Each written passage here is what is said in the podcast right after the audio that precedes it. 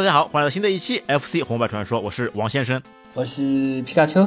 哎，之前啊，我们说过了很多哎双人对战的横版清关游戏，像真实的战争军事题材的这个游戏当中，我们也说过好几部了呀。之前有的那个美苏冷战的绿色兵团。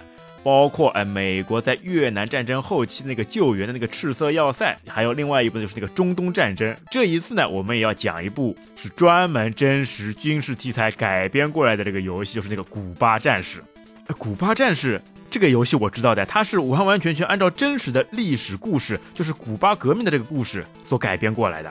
呃，想不到你在 FC 游戏机上哎能玩到一款由真实事件所改编过来的，像前面说的这几款。对吧？什么绿色兵团、赤色要塞，它都是虚构的呀。虽然说不是架空的世界，但都是虚拟的一些故事哎所改编过来。但是这个古巴战士啊，真的是完全反映出在真实历史事件上面真实出现的这个人物啊。皮卡丘，你对这个古巴战士上面有什么感觉吧？你打起来感觉这个游戏的特点是什么？或者说有什么槽点吗？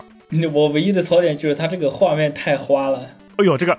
绝对让人赏心悦目啊！这个赏心悦目绝对是打引号的。这个花是花的嘞，它有两点：一方面是你打倒 BOSS 以后，它全屏会爆炸嘛，这个时候就绝对是白色闪屏闪的厉害，感觉眼睛都会瞎掉的啦。我那个时候打啊，就打到最后，对吧？就听那个声音就行了。听到那个 boss 爆炸了，眼睛先闭起来，或者把目光啊转到其他地方，不能去看屏幕。一看屏幕，这个绝对眼睛要瞎掉了，而且感觉电视机可能也被它这个白光给闪坏掉的了，对吧？另外一个嘛，就是还是 FC 机型的这个游戏性能的关系，这个帧数不够了，它的精灵贴图不够了，因为整个 FC 机型上面它可以活动的精灵贴图嘛，最多是六十四，然后呢，每一行输出是八格。但是在这个游戏上面，可能是因为这个游戏比较丰富多彩，里面的元素比较多，包括你的武器、弹药、敌人的人物，还有那个子弹什么的都非常丰富，都造成啊，在后期打这个游戏的时候，整屏啊都一直是在快速闪烁，看起来就很不舒服了，令眼睛很难过的了。其实它还是这个游戏的制作制作方式有问题。你像赤色要塞，它就很干净，哎，相比较而言，赤色要塞就好很多。但是你说实话哦，在这个类型的丰富程度上面。对吧？那还是古巴战士里面要多太多的元素了。你一方面从背景，对吧？有的时候是在深山老林里面，在丛林里面；有的时候是在城市里面。它里面的这些元素，包括后期出现的一些彩蛋，也都是非常多的。整个元素特别丰富，那所以也就造成了这款游戏在很多地方就开始狂闪，让人家眼睛受不了啊。呃，它那个应该是就是那个叫什么像像素格的那个背景格的内容加多，但是你要说运行流畅，应该跟这个没有太大关系吧？哎，也会有。其实你仔细去看啊，这款游戏当中啊，有很多的一些细节彩蛋。那比如说啊，会有一些飞奔的什么小鸡、小猪，哎，这些都会有。特别是因为这款游戏也是从那个街机版本上面改编过来的，在街机上面这些小的元素会更加丰富的。那说完了这个槽点，那来说说，那这款游戏既然能这么著名，那肯定也会有很多的优点。哎，你觉得这款游戏你打下来，那好处是什么地方？好处就是爽呗，就是一直开枪一直打。有人说这部游戏就感觉是纵版的魂斗罗，哎，打起来还是非常的刺激，画面也是非常的劲爆了，而且整个它的子弹发射的轨迹，包括你武器的一些选择性，也都是非常非常丰富的。我感觉它还是更像赤色要塞一点，不是不怎么像魂斗罗。耶，他这个魂斗罗不是两个人去打一些外星人，打一些部队，他这个上游戏上面古巴战士里面也是两个人吗？赤色要塞不也是两个吗？对，但他是开着吉普车的嘛，不是真实的人了。但你你这个里面不也一样有车吗？差不多。哦，对，它的另外一个特点就是可以上车，那个车呢就是坦克。好来，那么我们谈完了对这部游戏的初步的了解啊，那么接下来我们来详细的深入来聊一聊这个游戏的这个背景。其实古巴战但是呢是在 S N K 公司在一九八七年发行在街机上的一款纵版的射击游戏。它说实话啊，这个难度呢还是比较大的，动不动就死，因为它的设计跟魂斗罗一样的，一碰即死，而且上手的时候呢也只有五条命。但是它好在是什么呢？它这个游戏啊，它是可以无限续关的啦。全部当五条命死亡以后，直接在 Game Over 的界面按住 A B 键，直接续关，哎，又是活生生的五条人命可以继续再冲刺下去的了。对，那么这个游戏呢，之后呢移植到了 FC 的家用机上面，是在一九八八年的十二月二十六号啊，之后又在一九八九年的六月登陆美国和欧洲了。它所描写的画面呢，就是两名主角在枪火纷飞的这个战场上面，哎，枪林弹雨当中奋勇杀敌。哦，这个场面啊，还是非常被我们津津乐道的了。那关键像我们刚刚说的，对吧？还是可以称作这个坦克，整个感觉啊一下子呢就回到了真实的战场上一样。哎，你感觉吧？说到这个坦克，称作这个坦克，哎，有没有感觉像我们之前聊过的另外一部作品呢？那个前线大作战呢？哎，主要是因为前线呢作为这个纵版打枪游戏的始祖，那开创了重版游戏的框架。那其实真的来说的话呢，古巴战士借鉴的呢并不是前线，因为它这个风格相差还是非常大的了。它真实借鉴的还应该是那个卡普通公司的战场之狼，哎，对不对？当初在街机上面，哎，S N K 公司特别就仿照了开普空的战场之狼，整个画面、整个操作思路也都是有很大的相似之处的了。那主要我觉得还是因为开普公司 在战场之狼上面大火以后呢，S N K 公司觉得，哎，这是一个很好的赚钱的一个方式，所以呢就把这些东西都抄袭下来了，放到了自己公司里面的这个街机上面。而且他首先创作出来的并不是这一部古巴战士。而它的前身怒，哎，这个熟悉吧？街机上面有怒，然后在 FC 家用机皮带上面也有怒。我怒打的比古巴战士还要多。哎，对，哎哎，你知道怒里面借鉴的人物是谁吗？呃，这个我倒不是很清楚。哎，拳皇打过吧？它里面的那个克拉克和他的队友，哎，其实就作为怒里面的真实人物。那而且这里还可以再插一句啊，怒其实他本来呢是找了一个真正的现实当中的这个明星想来做代言的。哎，你感觉啊，那个人物的风格，他头上不是会扎好那个绑带的吗？这个样子不就是史泰龙的吗？史泰龙在第一学里面出现的一个造型吗？其实诺他原本本身呢，就是想把史泰龙作为他们的代言人，按照他的风格来改编出这个人物。那可惜呢，到了美版上面呢，因为在日版上面先推出的这个怒了，之后人家玩家已经熟悉了怒里面的人物，所以就没办法把史泰龙给引荐过来了。他们原本开发的时候是专门跟史泰龙去谈好，哎，到时候要把你的人物对吧授个权放到游戏当中。那可惜啊，最终啊在美版上面没有成功啊。怒他也有好几代的。哎，其实你再说到这个街机上面啊，就无论是怒还是古巴战士的这个街机版啊，它都采用了一种非常新奇的双摇杆的设计。哎，我们正常来打的时候啊，你方向杆往哪里走，这人就往哪里走，然后枪所射击的方向是跟你的人物是同一方向的。但是在这个街机上面呢，这个被称为回旋摇杆的装置啊，哎，它不一样，它在摇杆顶部啊是有一个旋钮。然后这个旋钮呢，你可以一边控制方向，然后在另外一边通过旋转这个旋钮来控制你射击的方向，这还是非常厉害的了。就你的行动方式跟你的射击路线是可以分开来的了。这个在街机的摇杆上面啊，他们也是花了很大的心思啊。FC 上就没有办法实现这个问题了，所以这个问题也是很大的。就比如说别人追你，你就只能一直往前跑，你回头就要被杀。但是其实如果你有这个方法，就是人朝前走，但你同时往后射击。对，人往前走，哎，枪往后面打，对吧？因为你 FC 上没办法，这个麻将十字键只有一个方向。所以他就只能把它改成你人往哪里走，方向往哪里，然后这个射击的方向就往哪里。呃，唯一的办法就是挥手逃，突然回头打一枪，然后继续往前走。哎，就等于是你要反复的来拨手柄，来让它反复的三百六十度回旋，才能把这个范围给扩大。好来，那既然说到了 S N K 公司啊，我们再来延伸一下，那 S N K 公司呢，这也是一家鼎鼎大名的公司，好像一说名字啊，我们感觉没有什么熟悉。但是，一说这个作品，我相信没有人不知道。就像我们刚刚说的这个拳皇系列、饿狼传说系列、四魂系列。包括哎，小时候比较喜欢打的街机里面的游戏，那个合金弹头，这些 IP 呢都是 SNK 的这个作品。而且近年来啊，SNK 在泛娱乐上面也发展非常好，什么游戏、动漫、文化、影视、电竞周边衍生了很多的作品了。那包括他们也出过一台那个家用机，哎，是在家里可以玩的街机游戏机，叫那个 New Game NEO Geo。哎，这款家用的街机产品也是他们家所开发出来的了。你想想看啊，直接在家里面可以打那个拳皇，哎呦，这有多爽呀！那么 S N K 株式会社呢，是一家成立于一九七八年的公司，那总部呢是位于日本的大阪，它的前身呢是叫那个新日本企划公司，他们所开发的第一款游戏呢就是射击游戏《大和战舰》。那直到一九八六年四月呢，公司啊正式改名为 S N K。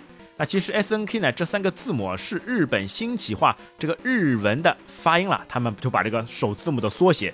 哎，融入到一起，最后成立了这家 S N K 公司，对吧？从 S N K 公司第一款产品就能看得出来啊，这家公司啊，对这种战争游戏是非常的热衷的。你不管是拿着枪来玩的这种射击游戏，还是拳拳到肉的这种格斗游戏，都是他们公司所开发出来这种非常多的这种系列啊。S N K 我一般打的都是街那种都是街机游戏了。你想拳皇啊，这个大家都喜欢啊，直接在街机房里跟你的小伙伴来上一局。拳皇大 IP 了。哎，拳皇里面的人物啊，像什么草鸡精、八神庵、什么不知火舞，包括他们的大 boss 大蛇，哎呦，都是非常厉害、非常家喻户晓的呀。啊，这这个草鸡精啊，不不要怪我这个说错啊，我们以前小时候就是叫他草鸡精的，哎，怎么样就改不过来了。虽然他现在真实的名字应该是叫这个草剃精啊。所以 S N K 公司啊，特别是在这种战斗、战争题材上面，哎，所开发出来的游戏肯定都不会差。那么在 F C 上面的《古巴战士》啊，这款游戏呢，是由游戏制作者或者是策划总监那个小田浩二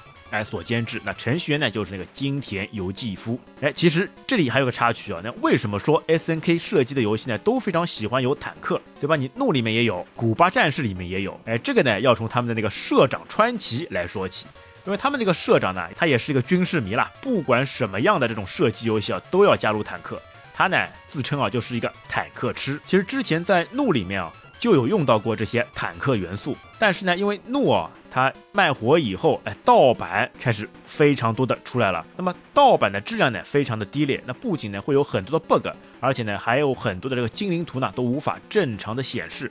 哎，有的时候你这个怒驾驶这个坦克，对吧？哎，下半身进去了，上半身没进去，这贴图错误，就感觉啊是人的上半身跟下半身的坦克融为了一体，就像一个什么？人家说狮身人面像，对吧？它变成坦克人面像，哎，他们就得到了这个启发，哎，觉得哎这个样子好像也比较好玩的嘛，呃，所以这个就在古巴战士里面啊被引入过来了。古巴战士里面你能发现的呀，就人不是跳到坦克车里面，而是在坦克车的上面来驾驶坦克车去攻击的了。呃，其实很多坦克好像也有这种设定，就那个坦克上面会有一个那种类似于机枪的设置，然后人站在上面操控机枪往外打，也好像也有这种设置的。哎，特别好玩的。好，我们再往前面倒倒啊，那其实《古巴战士》这个游戏呢，那最初呢，并不是这个古巴战士这个题材，而是一款名叫这个首都战争的游戏。那它的主角扮演的呢，对吧？一批哎是一名男警官，二批是一名女警官。那他们的任务呢，就是惩恶扬善，哎，正义战胜邪恶。在城市当中去把一些小喽啰全部干掉的这样一个套路，但这个草案呢，小田浩案呢一上报，哎就被川崎反对了。那觉得这种套路呢太俗套，对吧？在当时啊有很多太多的这种同类型的游戏都会有的了。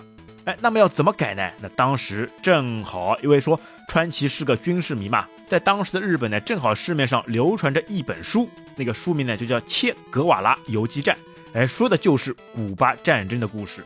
而且这好像是当时日本市面上唯一一本是描写古巴革命题材的书了。哎，正好川崎看到了，他于是呢就想，哎，能不能把游戏啊，把这个古巴革命上面去靠一靠？于是呢就让小田浩二去琢磨这件事情。但是资源非常稀缺嘛，在日本啊，关于古巴革命的资料呢太少。那为此呢，小田浩二哎还做了一件大事，他做什么呢？他直接要打电话给古巴大使馆，哎过去去确认资料。哎呦，这些游戏开发者为了去开发游戏啊，真的是下血本呀。那么古巴革命呢，到底说的是什么呢？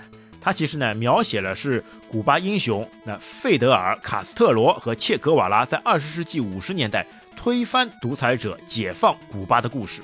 它其实是一部这个英雄史歌啦。那在游戏当中啊，非常好的体现了，有两位主角对吧？就是这两位人物。那么一批就是穿着蓝衣服的切格瓦拉，然后二批是卡斯特罗。好，那么我们接下来呢来说说这两位历史英雄人物一些背景了。那首先呢是卡斯特罗，那卡斯特罗呢全名呢费尔德·卡斯特罗，他是一九二六年到二零一六年，他是古巴革命的主要发起人。那革命成功后呢，成为古巴最高领导人，直到二零一一年正式退休。那除了长寿呢，还能算是命最硬的一个人了。之前英国的一家媒体呢就曾经披露过卡斯特罗一生呢。与刺杀相伴，那他曾经呢躲过了美国中央情报局的六百三十八次各式各样的暗杀，那比如说卡斯特罗呢特别爱抽烟，那么中情局呢就安排了什么香烟炸弹、雪茄炸弹等等，想去加害于他，嘿，结果完美被他躲过。那么卡斯特罗又喜欢潜水，那么中央情报局呢又弄了什么贝壳炸弹、什么真菌潜水服等等，一样。通通都没有用，那就连游戏界的三 A 大作《使命召唤：黑色行动》里面呢，就有这个任务呢，就是要去暗杀这个卡斯特罗。结果可想而知啊，那这款游戏呢，在古巴啊被遭到了投诉跟抵制。那而且卡斯特罗所革命胜利以后所建立的政权啊，是为数不多的社会主义国家了。啊，因为那个时候所听到的古巴就几个点非常熟知的，一个呢是古巴雪茄，另外一个呢就是古巴是社会主义国家，是跟我国一样的社会主义。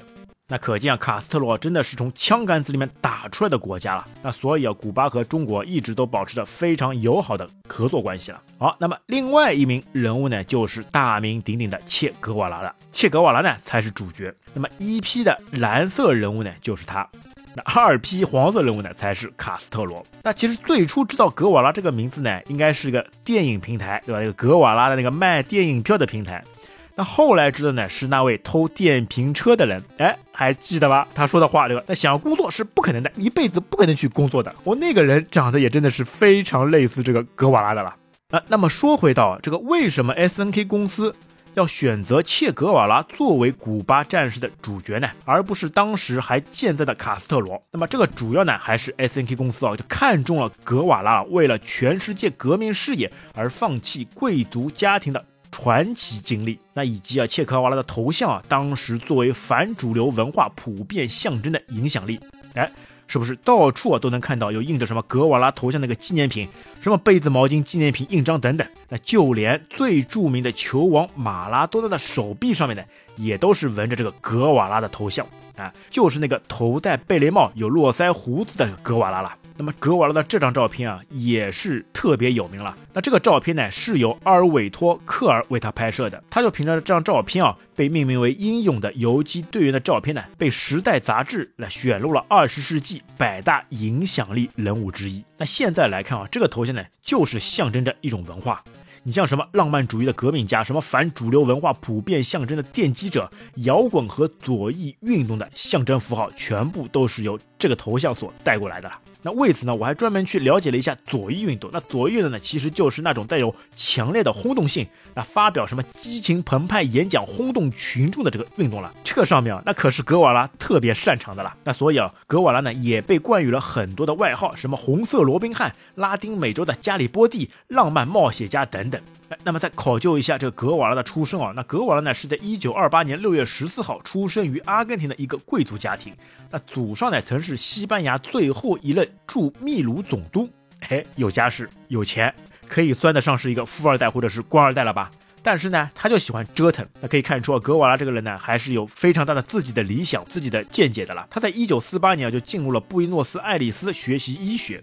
那在一九五零年和五一年的时间啊，格瓦拉就和他的好友一起去环游整个南美洲。那他的目的呢，就是想真正了解拉丁美洲人民的疾苦。而且当时呢，他还是骑着这个摩托车去环游的了。那么这个桥段啊，还在 NHK 纪录片里面哎被记录。这部纪录片呢，就是反映了格瓦拉前期的这个人生，而且他这个纪录片的名字呢，就叫《切格瓦拉想要改变世界的人》。那由此啊，他的浪漫主义革命气息啊，在那个时候就开始酝酿出来了。好，那么在当时那个时候呢，卡斯特罗呢，那正好呢，因为第一次的革命就是在一九五三年的七月二十六号呢，攻打圣地亚哥市郊的蒙卡达兵营失败后，被关押在牢房里面。那但是呢，介于全国爆发了要求特赦政治犯的人民运动，那卡斯特罗呢，在被关押了两年之后，哎，没办法就被当时的最高独裁者巴蒂斯塔给特赦放了出来。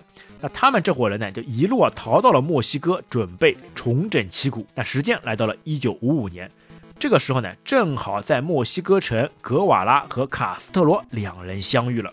这两人，一个是有着非常激烈的浪漫主义、革命反主流气息，另一个呢，又是一心想去解放古巴、为古巴人民带来自由的卡斯特罗。哎，两个人英雄碰英雄，惺惺相惜。那由此呢，他们就成立了组织，以推翻亲美的巴蒂斯塔独裁者政权为目的。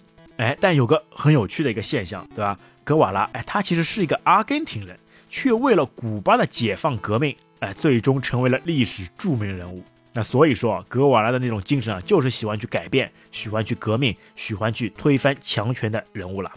那么他加入了卡斯特罗组织以后呢，就有了游戏开头的卡斯特罗和格瓦拉那驾驶着一艘名叫玛格丽号的游艇进入古巴南部的故事。那其实，在真实事件上面呢，这部游艇里面啊，并不只有两个人，而是总共八十二名战士。他们一上岸之后呢，就遭到了巴蒂斯塔部队的猛烈围剿。那经过了三天的激烈战斗之后啊，那卡斯罗部队呢可谓是损失惨重。那么八十二个人仅仅只剩下了十二名战士。那么不得已，他们就只能转入深山丛林，就开始了执行我们打国军时的这个战略——游击战争。那么就经过了三年的游击战啊，修身养息，那部队呢逐渐壮大。一路啊，从南向西北部的首都哈瓦那进发，那最终呢，赢得了革命的胜利。独裁者巴蒂斯坦呢，也只能仓皇出逃，那只能来到他的保护伞美国境内了。好，那么我们再往前面倒倒，那么来看看古巴这个国家的背景。那古巴呢，最早呢，其实是沦为西班牙的殖民地。那自从哥伦布发现了新美洲大陆以后，那么在十九世纪的后期啊，由于美国资本主义呢，在当地呢迅速发展啊，那么因为美国跟古巴最近的地方啊，只差了九十公里了。那么，美国资本主义进入以后呢，就控制了很多古巴的经济脉门啊，并且呢，在古巴的第二次独立战争时期呢，以援助古巴为名，这个援助呢，绝对要打上引号的，他这个是有真实目的的。那么，他们呢，出动了军事力量干涉战争，那等于呢，是美国出面把西班牙赶回了老家。那从此以后，美国呢，就完全掌握了古巴的政坛，那古巴呢，也就成为了美国的后花园，美国的附属国了。那当时啊，要成为古巴总统的一个条件，那就一定是要忠诚于美国。那听美国的话，巴蒂斯塔这个人呢，其实也是在一九三三年啊，在美国政治帮助之下发动政变，哎，才上位的了。那为此呢，他就更加的变相加力的对美国好了。那想傍上美国这个大树啊，他呢推出了一系列的独裁策略，对本国人民呢不断压迫，那对外国势力呢不断献媚。那么这个呢也就有了后面卡斯特罗的革命战争。那所以说卡斯特罗的古巴革命战争的伟大。他打败的，不仅仅是本国的独裁者，不仅仅是把古巴人民从水深火热当中解救出来，他更是呢把当时不可一世的美帝国主义啊给赶出了古巴。那你能想象到吧？在当时啊。那除了苏联还能跟美国一较高下之外，那其他国家全部都不是美国的对手啊！想不到这古巴革命啊，竟然是可以把当时不可一世的美国给赶了出去啊！那所以因此啊，这个格瓦拉呢，也是一直被人们津津乐道的原因之一啊！哎，那么下一个问题就来了，那么古巴战争呢，等于是美国的耻辱。那美国呢是肯定不会想要提及的。那但是呢，在八十年代啊，作为什么都要讨好美国的日本来说，哎，作为战败国的日本啊，当时是美国老大哥说什么，日本就是去跟什么的呀。那他们竟然敢制作出这样一部大逆不道的歌颂古巴的战争游戏。那这个呢，就等于是变相的在贬低美国呀。而厉害，S N K 公司啊，也真是敢做得出来啊。相对于 Konami 的绿色兵团和赤色要塞啊这种美军拯救世界的设定呢，S N K 公司的古巴战士啊，就是反其道而行啊。一位英雄古巴战士推翻亲美独裁者政权的设定，这个从游戏设定上面来说啊，还是非常大胆、前卫、有意思的了。那也正由于这部游戏的主要卖点是歌颂古巴革命与切格瓦拉的反派精神的。那所以呢，在当时世界正处于美苏两国集团冷战当中的呢，如果这个时候在欧美地区发行致敬卡斯特罗和切格瓦拉的游戏呢，显然是不太可能的。那么为此，S N K 公司呢，为了保证游戏呢能在欧美啊顺利发行，那适当的呢就做了一些和谐工作，不仅仅修改了游戏名称。把日版里面的原名就叫格瓦拉，就变成了格里拉沃尔，翻译为游击战争。那还把游戏背景啊变成了两个美国士兵去推翻独裁政权的故事。他这个背景啊，在一个热带的小岛上面，那么人们呢苦受独裁者的残忍压迫。那幸运的是呢，有两个勇敢的美国士兵将穿越沼泽河流，不畏艰险打倒这个独裁者，解放小岛。哎呦，那一下子啊就把这个背景啊变得非常有美国英雄主义特色的了。那但是啊，在游戏的开头呢，还是给出了致敬革命英雄的字样和格瓦拉的图片。那虽然说啊，这个图片啊没有明确指出到底是谁，但是玩过日版的人一看就知道了呀。那么在日版里面配合这张图片的文字啊，就直接是革命英雄切格瓦拉万岁。那并且啊，还在游戏的结尾处啊，把那句粉碎美帝外国势力的字样给直接去掉了啦。不过好在好在那张格瓦拉的头像图片呢，还是保留了下来。那这张图片呢，还是 NHK 拍摄纪录片的时候从采访镜头当中呢给裁切出来的，然后通过像素化的处理变成了一张电子照片。好玩的是什么呢？这张照片啊，在后来，在我国的外星科技的，那也可以说是给我们玩上各种精彩 RPG 游戏的好公司。哎，他们呢就在《三国志英杰传》这部改编的游戏当中啊，在左下角的人物头像，那其实呢就用的是这张照片里面的格娃头像，那只不过呢是在格娃的头顶上面又加了一个代表古代人民的发揪啊。那你去细看啊，这样的头像完全就是一模一样的了。那么还有一个说法呢，是来自于小田浩安的采访中有说到的。那么在美版游戏里面的这个坦克车上面都是画了星星的了。哎，星星代表的不就是美国的星条旗吧？那所以也就是映射说，这游戏里面的场景代表的都是美国部队了。那所以有这些改编以后啊，那才让游戏呢顺利在美国上架了。那结果这个游戏呢在美国也是大获全胜。但是美国人搞事情了，就开始不开心了。觉得美版呢这个东西是被阉割的呀，那就不一样了。那觉得一定要去收藏原汁原味的，有打倒美帝主义的那句话的日版才是真谛啊！这部游戏啊，可以说你在游戏当中玩的不仅仅是快乐，更是可以从游戏当中呢学习到真实的历史文化背景，可以说是一部古巴革命的教科书式的游戏。那想想啊，就算放到现在啊，也很少会有公司能够大胆的做出这样一种类型的游戏题材了。那么我们说回到游戏啊，那整个游戏哎，总共是九个大关，这个算在 FC 游戏里面这个关卡数算是比较多的啦，算是很多的了。常规游戏一般都是五到七关左右。但其实因为 FC 机型的限制啊，它在整个游戏画面中的同屏只能出现八名敌人。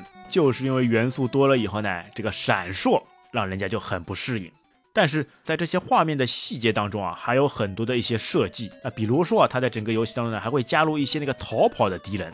哎，这个是怎么回事呢？就如果说你是驾驶坦克的，那么这些敌人对吧，他就会马上落荒而逃。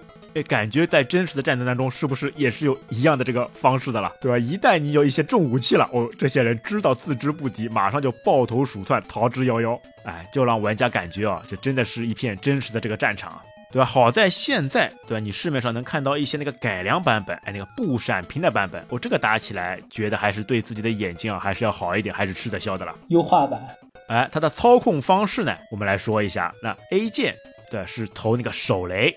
或者是上下坦克，那 B 键呢就是开始射击。哎，这个上面你感觉，哎，子弹虽然说是无限的，对吧？但是它的发射出去嘛，这个速度啊，感觉还是很快的，像小白弹，一个个 biu biu biu 直接出去。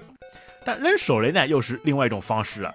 那手雷呢，虽然说感觉射程不大，而且有些抛物线，但是呢，它却是可以穿越这个障碍物的。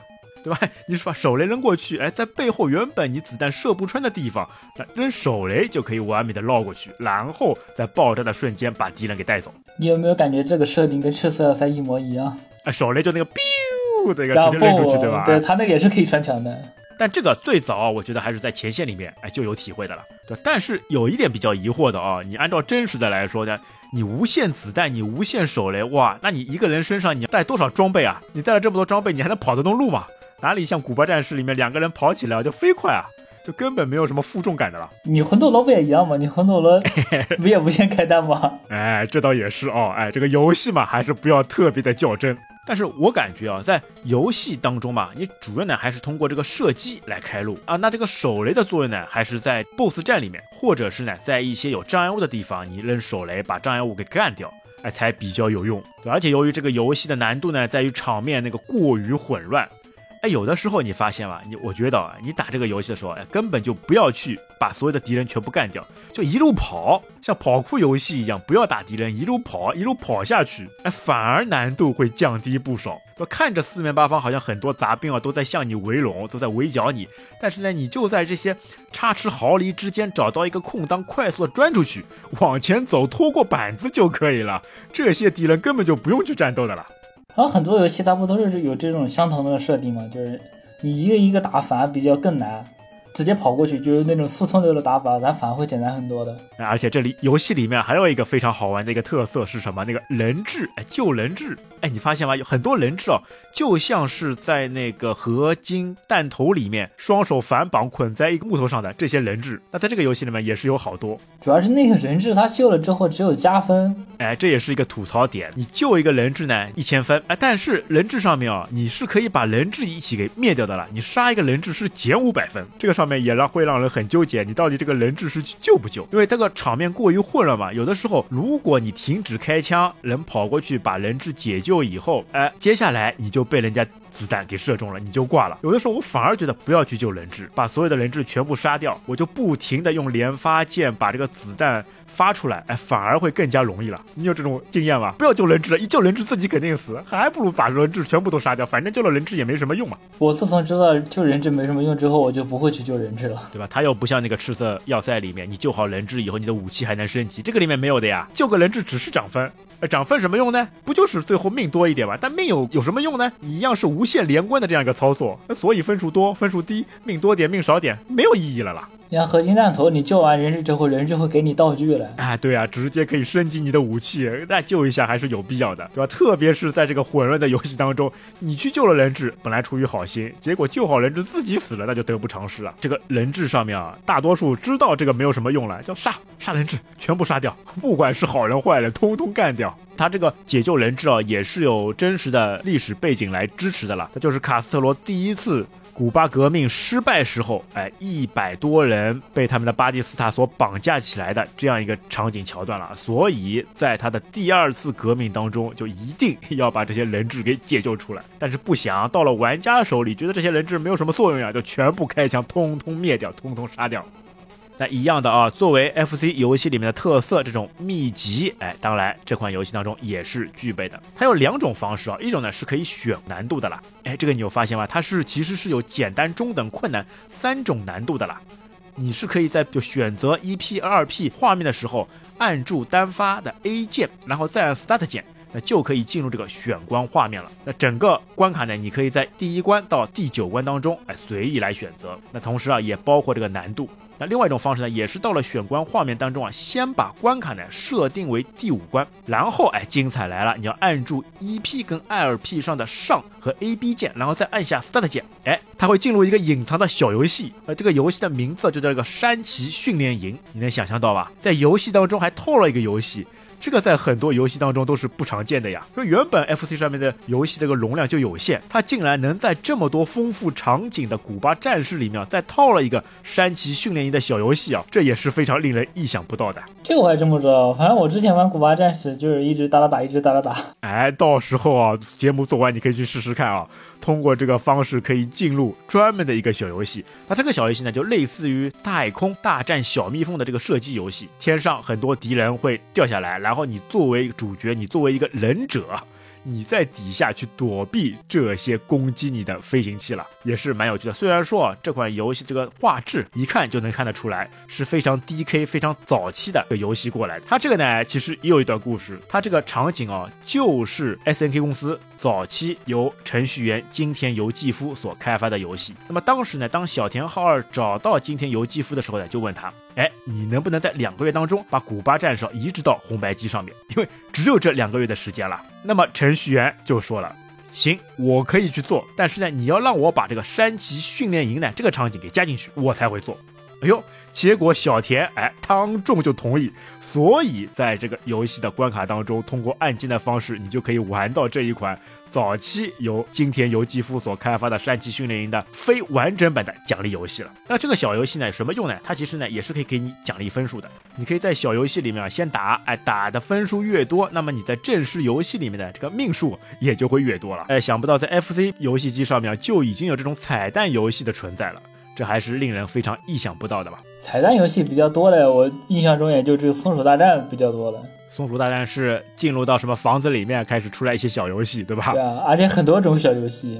好了，那进入游戏正题啊，我们来说说这些游戏非常火热、非常丰富的装备了。皮卡丘，你记得有哪些字母代表哪一些的武器装备吧？这个我记得不是很清楚，但是我只记得我比较用的就是我用的比较多的就是那个 L 弹，然后还有就是那个喷火的那个，哦，喷火枪那就是 F 弹。好，我们一个个来介绍一下。那 L 弹对吧？皮卡丘最喜欢的 L 弹，它其实呢是那个直线火箭弹，它可以呢打破拦路的石头，而且呢徒步状态下呢可以连续呢发射四发，然后乘坐战车以后啊会增加到六发。哎，这个注意啊。你徒步和你做有了这个装备以后，子弹的威力是不一样的。坐上战车以后啊，这个威力呢会更加强劲，而且呢它会延续你徒步时候所获得的武器做直接的升级。但这款游戏呢有一个不好的就是，当你死掉以后，这些武器装备啊是没有办法继承的了。你又回到哎，像魂斗罗一样哎，普普通通的白色哎，普通子弹。其实我觉得就像你说的，那 Air 弹就这个火箭弹嘛，算得上是游戏当中啊最为实用的这个子弹之一了。那么接下来的呢是 T 弹，那 T 弹是改良型的 Air 弹，它可以把火箭弹啊作为这个散射，哎，发出去以后，在最后关头还可以再炸出去，哎，直接把火箭弹呢炸成三颗白色子弹，再进行二次伤害，这也是比较有用的。那么另外一种是 F 弹，就是火焰喷射器，它是最为壮观的武器了。但是呢，它的缺点是什么呢？就是攻击速度比较慢。那不过呢，它是可以穿墙攻击的了。对，火焰喷射器你一发过去，感觉整个前路全部被扫清了。但也正因为这个攻击速度比较慢吧，你后续这个后招啊就有点延迟了，就像在被人家打到中段一样。所以你真的来说的话，要武器啊，还真的是 A R 弹威力会比较大，会非常好。哎，另外这个游戏里面呢，也有一个 S 弹。哎，S 弹，你想想看是什么？是什么子弹啊？散弹啊！哎，我们在魂斗罗里面打惯了，对吧？S 弹是散弹。那其实呢，在这个游戏里嘛，它 S 弹呢也可以算是散弹，但是呢，其实呢，它只是从一颗子弹变成了三颗子弹，从三个方向，对吧？本来是一条直线，现在变成了左上直线、右上三种方式。那虽然说子弹呢还是这个白色的小米子弹，没有爆炸效果，那威力呢也比较差。但是呢，如果上了战车以后，哎呦，直接就开始逆袭了。那短时间之内呢，就会有连续六发炸弹全部输出。可以说啊，它是整个古巴战士当中的威力最大的子弹之一啊。但是我感觉这个 S 弹吃到的这个可能性不是特别多呀，感觉它的供给啊不是特别丰富啊。比较多的也就是 L 弹。另外还有一种是什么呢？是鼻弹。那鼻弹呢？它是增加手雷的攻击范围判定。也就是说呢，你吃了鼻弹以后，哎，你再扔手雷，哎，这个攻击范围一下子变得好大，像不像赤色要塞里面吃到顶级武器以后四发弹，这旁边还可以炸开来，来增加它的攻击范围了。那其他的装备呢？包括 N 弹。那 N 弹其实没什么作用的啦，它就是奖分，哎，就奖一千分，就感觉这个是最没作用的这个道具。捡捡个人质也一千分，嘿嘿嘿，这没什么用。哎，这个子弹是放着干什么的呢？然后还有一种就是玩家的那个头像，它是可以讲命的。哎呀，一样，我觉得是个这个鸡肋了。那接下来两种，哎，厉害了，一个是 C 弹哦，C 弹是什么？就是全屏手雷。那获得以后呢，你下一个按手雷键扔出来的这个手雷啊。效果不得了，可以持续几秒钟，那全屏敌人持续减血，那只有一些血厚的敌人能扛过去。那基本上来说呢，就像一个超爆，就像一个清屏炸弹一样，一使出，整个屏幕一切都安静了。一切都只剩下你主角，其他的敌人全部被消灭掉。都感觉这个装备啊，只有在一些真的打飞机的游戏上面，才会有这个大招清屏炸弹了。没想到在古巴战士上面，竟然也会有这个装备了，对吧？但是缺点是什么呢？你这个全屏以后，这个画面会持续闪烁，眼睛又要受不了了。主要它还要占用你的手雷，就是你你要想留着这个去打打怪啊之类的，你就一直得留着这个，你就不能扔手雷了。哎，你要斟酌一下，对吧？要藏一藏。但是问题就来了，你藏一藏，万一你你还没发出去，结果你死了，好了，白吃了。这个 C 的手雷原本数量就少，还浪费了，那真的是把肠子都可以悔青了。那另外还有一种呢，就是 K 弹，那就是直接清版。吃掉以后，屏幕里面的敌人呢就全部被消灭掉。它是呢吃到以后就自动直接就发出了，而且呢这个弹啊就更加少，只有在几个特定关卡当中才会出现的子弹。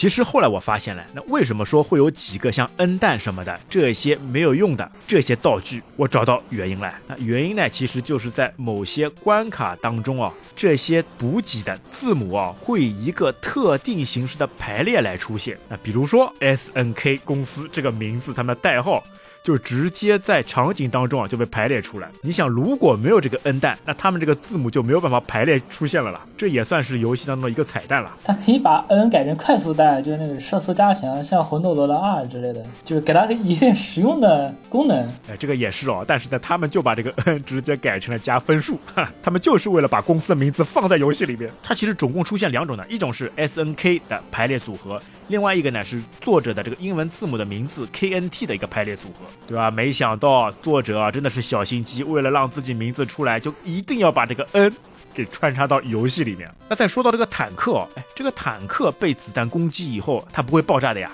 它一定要吃到很多发以后才会出现闪光，那这个时候呢，你就像前线一样，一定要跳出坦克才能保命，要不然你在坦克里面跟着坦克一起阵亡，那就不合算了。他那个坦克快爆出来，那个音效特别的急促。哎，但是这个坦克会不会像前线里面，你人物跳出去再跳进来，坦克会自动恢复？这个游戏上面会有这个设定吗？没有，它这就叮叮叮叮叮砰，然后坦克车就炸了。这还是一次性的坦克。但是我感觉啊，这个坦克到游戏中后期以后啊，就不大出现了。早期出现以后，做了坦克，你去压敌人啊，去攻击啊，都还是非常爽快的了。但是在后面就很少出现了。其实它这个好多地方都做的还是挺真实的，比如说有的那个桥啊之类的。如果你发子弹把桥给打了之后，你坦克车就开不过去了。哎，对，你就直接只能下来，而且有很多壕沟，对吧？人物可以直接进入壕沟里面，这个贴图非常明显就能显示出来，人物进入到壕沟然后再出来。那坦克进入壕沟的时候可能就跨不过去了。而且它里面的这些敌兵的兵种也非常丰富啊，什么躺着的、蹲着的、啊跑过来的都会有啊。而且坦克也有各种颜色，什么蓝的、绿的，各种形式的坦克车啊都会向你攻击了。好来，那。接下来我们来快速的过一下整个游戏的这个过关历程啊。其实像刚刚说的，对吧？它是非常还原真实历史事件的，所以第一关你就能看到主角两个人驾驶着这辆小艇。开始去就是格拉马号吧，在古巴南部开始登陆了。这个时候你能发现吗，哎，天上飞过很多这个轰炸飞机，哎，他们一定就是美军的轰炸飞机来阻止这个小艇登陆的。那不想在格瓦拉和卡斯特罗两个人非常有经验的这个驾驶之下，小艇还是顺利的在南部登陆。但是，一登陆以后啊，就能看得出来，两个人身手还是非常好的了，直接从小艇内部啊，直接一个鲤鱼打挺，一个飞身翻出来，开始战斗了。在游戏当中的这个古巴地图，对这个这个小岛地图其实就是古巴了。这个古巴地图跟现实当中的古巴地图是非常类似的了。这个在你过关的时候，它跳出来那个关卡的图像的时候就能看得到。而且他们在游戏当中的这个进攻路线也都是按照真实这个事件来改编过来的了。对，在游戏中你能看到啊，先攻击的是南部，他们从南部登陆，然后逐渐的向东部、向北部进发。这个在真实的。革命线路当中啊，也是这样走的了。看来他们在这个真实世界上的还原啊，还是花了很多功夫的。对，然后你只要一路不断的去进攻、去射击，就可以把这个关卡一点点给打出来。但比较有意思的呢是第三关，哎，第三关你还记得吧？他们最后啊会打到了一个海军基地跟潜艇上面。它这个呢其实也是有真实原型的了。那那个时候呢，美国就在关塔摩纳海军基地里面驻扎着。哦，这两个人为了古巴的革命啊，两个人啊就冲到了美军基地里面，跟美军海军啊正面作战。那在游戏里面也是非常好的来描写。我比较印象比较深的就是他有一个坐在矿车上面用绳子套人质的那个。哎，这个矿场呢，其实就依据的古巴革命期间的那个古巴铜矿所发生的工人起义运动。哎，然后矿场里面，进矿场之前有两个外国的大力士，会把你主角啊，哎，直接转圈扔到这个矿洞里面。他扔进去的，你没有任何干预的，就像是自动发生一样，你只能被迫的被这两个大力士扔进这个矿洞。矿洞以后好玩了，哎，坐着矿车。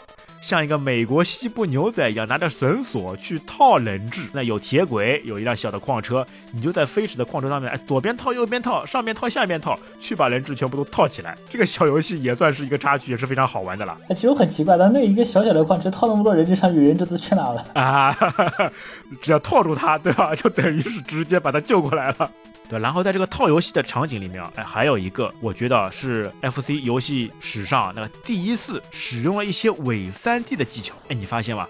在矿车转弯的时候，整个画面啊有点像三 D 立体一样，它会这个转过来。跟着一起转，哎，跟着一起转，哦，这个在 FC 上面竟然实现了这个效果，不得了！我觉得他们开发者在这个上面花了很大的心思，因为之前根本就没有游戏能实现过这种立体的在运动当中转换场景的这样一种方式了。但是在这部游戏里面，竟然被他们实现出来了，那这个也可以作为啊这个游戏的非常大的一个亮点了啊，特别是转换的时候，哎，你没有觉得特别的生硬，就还是比较自然的。虽然转弯的时候呢会停顿，它等于是把背景层跟精灵贴图全部一次性整个都转换。了一下场景了，对，而且说到这两个大力士啊，在后面的几关，哎，又出现了，在第六关的时候又出现了，等他跑到了古巴的城市当中，哎，继续进行激烈的战斗，哎，结果呢，城市当中像地震一样，下水道被打开了，结果你和你的队友又被这两个大力士扔入了下水道。那后面的三关呢，就是从下水道一路再前进到城市，最终呢，去跟最终的 BOSS，就是这个独裁者巴蒂斯塔做这个对决。那最后这一关，他们这个建筑也是非常有特色的呀，感觉你就是。在一幢一个具备古希腊风格的建筑前面，然后这个 BOSS 呢就很像一个老太婆一样，那反复来跳跃，对吧？这个不像一个独裁者呀，我怎么看像一个老太婆？那可能还是这个贴图啊，还是机型限制？哎呦，没有办法做的特别详细。机型图。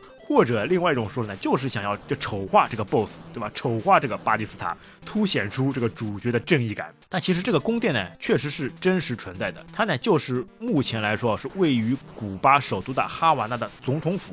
那现在呢，名字改了，叫做现代革命纪念馆。哎呀，这里面细节满满啊，原型真多啊。好来，两个人啊，切格瓦拉跟卡斯特罗通过不断的努力，单单以两个人这种非常具备美国英雄主义风格的，把整。个城市或者说把整个国家都拿下来，那当然在现实当中啊，那是经历了好几年的一个奋斗，才让这个革命最终胜利了。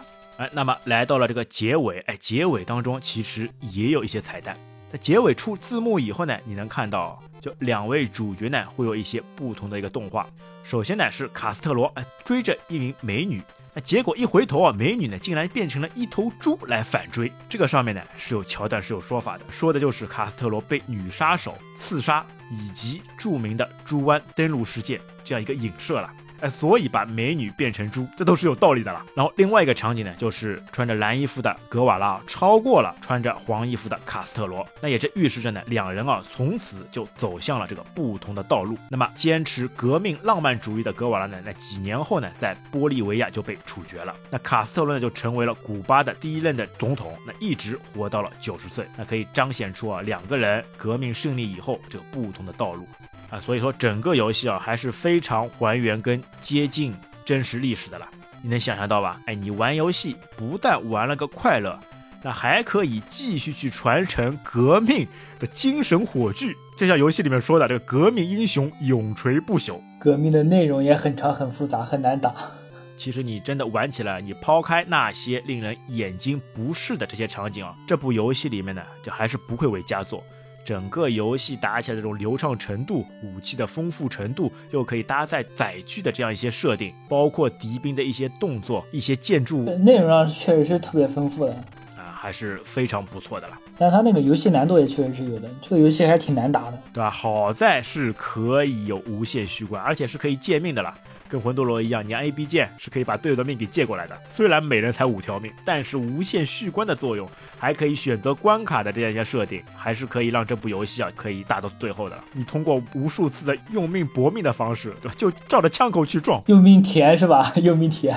哎，好了啊，那这一次呢，我们也聊了一下这部精彩的古巴战士的游戏。之前呢，也有听友啊一直呼吁我们来聊这部游戏，那所以呢，这一次希望没有让大家失望。那接下来我们我可能会重新再开启一个新的系列。我跟皮卡丘有商量，哎，忍者游戏在 FC 平台上面也是非常炙手可热的呀。